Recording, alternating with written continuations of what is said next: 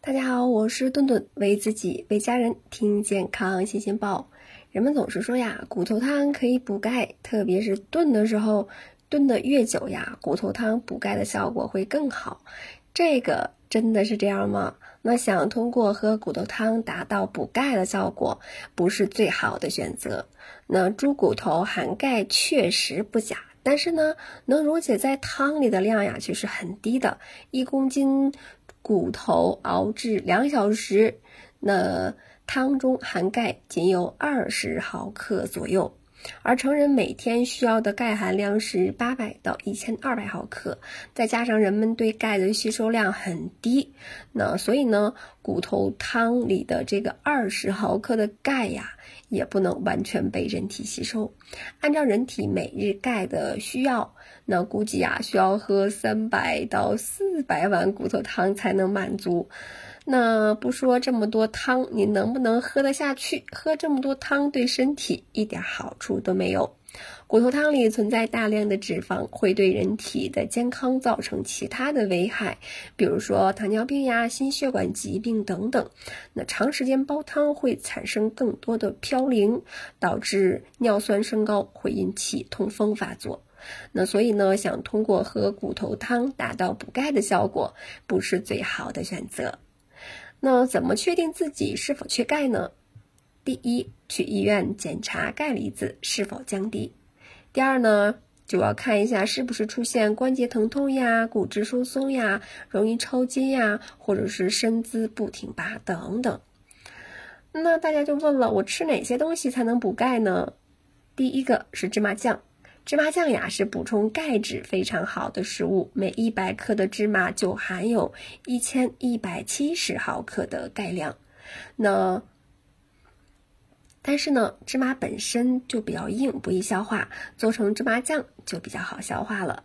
千万不要因为芝麻酱可以补钙就多吃，那它的热量也是比较高的，摄入热量过多呢就容易肥胖了。那大家适当的补充就行了。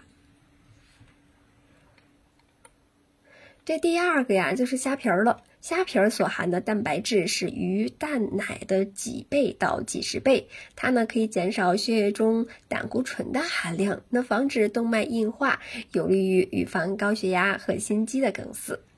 那第三类呀，就是牛奶或者是酸奶。牛奶中含钙丰富，二百毫克牛奶中的钙就超过二百毫。牛奶呀，含钙丰富。两百毫升的牛奶中含钙呀，就超过了两百毫克，为人体提供优质而且丰富的钙质。而且呢，牛奶减少老年人的心脏发病，也可以预防脑中风。而酸奶呢，含钙丰富以外呢，还含有多种酶，它可以促进消化吸收。这第四类呀，就是乳酪了。奶制品呢是食物补钙的最佳选择，奶酪正是含钙最多的奶制品，而且呢，这些钙很容易被吸收，呃，而且，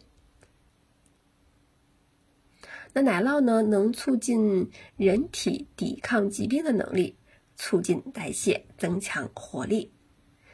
这第五类呀，就是蔬菜了。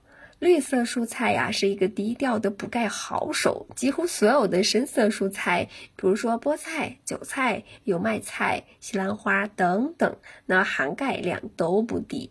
嗯，而且啊，这些蔬菜中的镁、钾、维生素 K、维生素 C 都是可以提高钙的一个利用率的。这还有一类就是坚果了。坚果虽然含油脂比较多，但是呢也是补钙的良好来源。那各种炒熟的坚果，那含钙量高达一百到两百毫克每一百克，而且呢对于心血管健康也是有极有益处的。那大家会问了，做这些事情。我做哪些事情可以做有利于补钙呢？首先可以做适当的运动，跑步呀、打太极拳等一些有氧运动，可以减少钙的流失。建议锻炼时间每天不少于一小时，才有可能延缓骨密度下降。这第二个就是晒太阳了，人体能够依靠阳光中的紫外线生成维生素 D。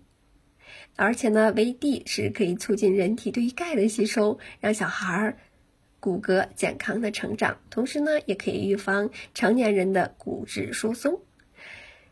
这个第三类呀，就是吃钙了。挑食的人非常容易造成食物中摄取钙质不足，因此呢，也可以吃一些钙片，补充身体的钙的含量。那或者特别需要注意补钙的人群呢，比如说正在长高的小孩儿，容易骨质疏松的中老年人，那更是需要补充钙质了。健康喝汤，喝汤呀，忘了喝肉渣。那肉汤的主要营养还是在肉里呢，嗯，喝汤记得把肉渣一起喝了吧，那骨头渣子就扔了吧。煮过汤的肉块呀、鱼块当然是不能浪费了，可以再做一个菜，那尽量别喝太烫的汤。那烫嘴不说呀，食管也会被烫伤。那这么长时间日积月累烫下去，甚至呀可能会致癌。胃不好的人呀，就不要经常吃汤泡饭了。